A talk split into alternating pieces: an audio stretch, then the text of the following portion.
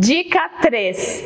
Tenha a atenção às mamadas noturnas. O que eu quero dizer com isso? Vou contar uma historinha aqui para você neste momento. Por quê? Se o leite fica parado, se não tem a drenagem deste leite, você ativa o fio.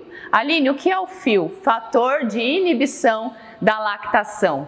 O cérebro, ele é inteligente. Se o leite não sai, ele fala: "Pera, estou mandando leite para quem não quer. Então eu vou diminuir esta quantidade." Vamos à historinha agora.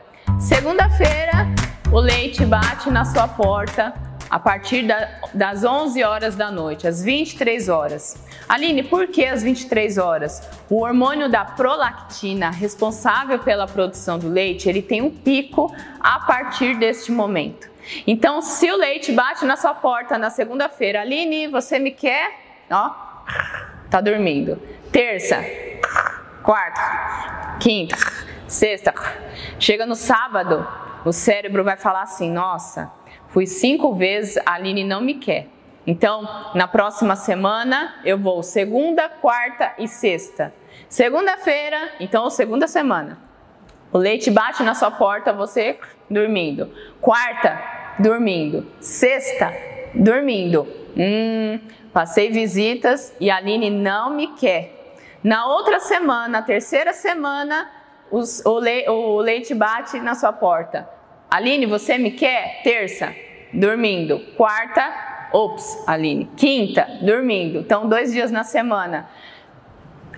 Estou mandando muito leite. O que acontece? Na quarta semana, quando o leite passa a visita, apenas na quarta-feira você liga para a Home Baby Assessoria.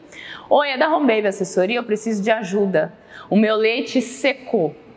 Então não é que o leite secou, é falta de estímulo. Então é muito importante que você realize as mamadas da madrugada, mas se o seu bebê estiver com o peso adequado, você não precisa acordar o seu bebê, porque é uma dúvida comum.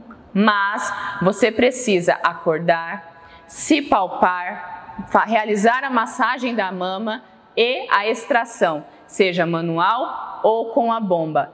E eu tenho certeza que às seis da manhã, quando você acordar, o seu peito estará bem cheio. Dica 4. Ah, essa é bem difícil. Eu, eu sei que é difícil, mas Descanse sempre que possível. Aline, como que eu vou descansar com recém-nascido?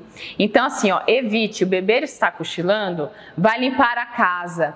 Então, assim, em algum momento do dia, não precisa ser todos os cochilos, todas as vezes que o bebê estiver dormindo, mas em algum momento você precisa descansar. Por quê? Porque o estresse atrapalha o hormônio ocitocina que é responsável pela ejeção, a saída do leite, e com isso o hormônio a adrenalina sobe e atrapalha quando o bebê vai sugar o seio materno, o leite não vai sair e com isso vai atrapalhar todo o processo da amamentação.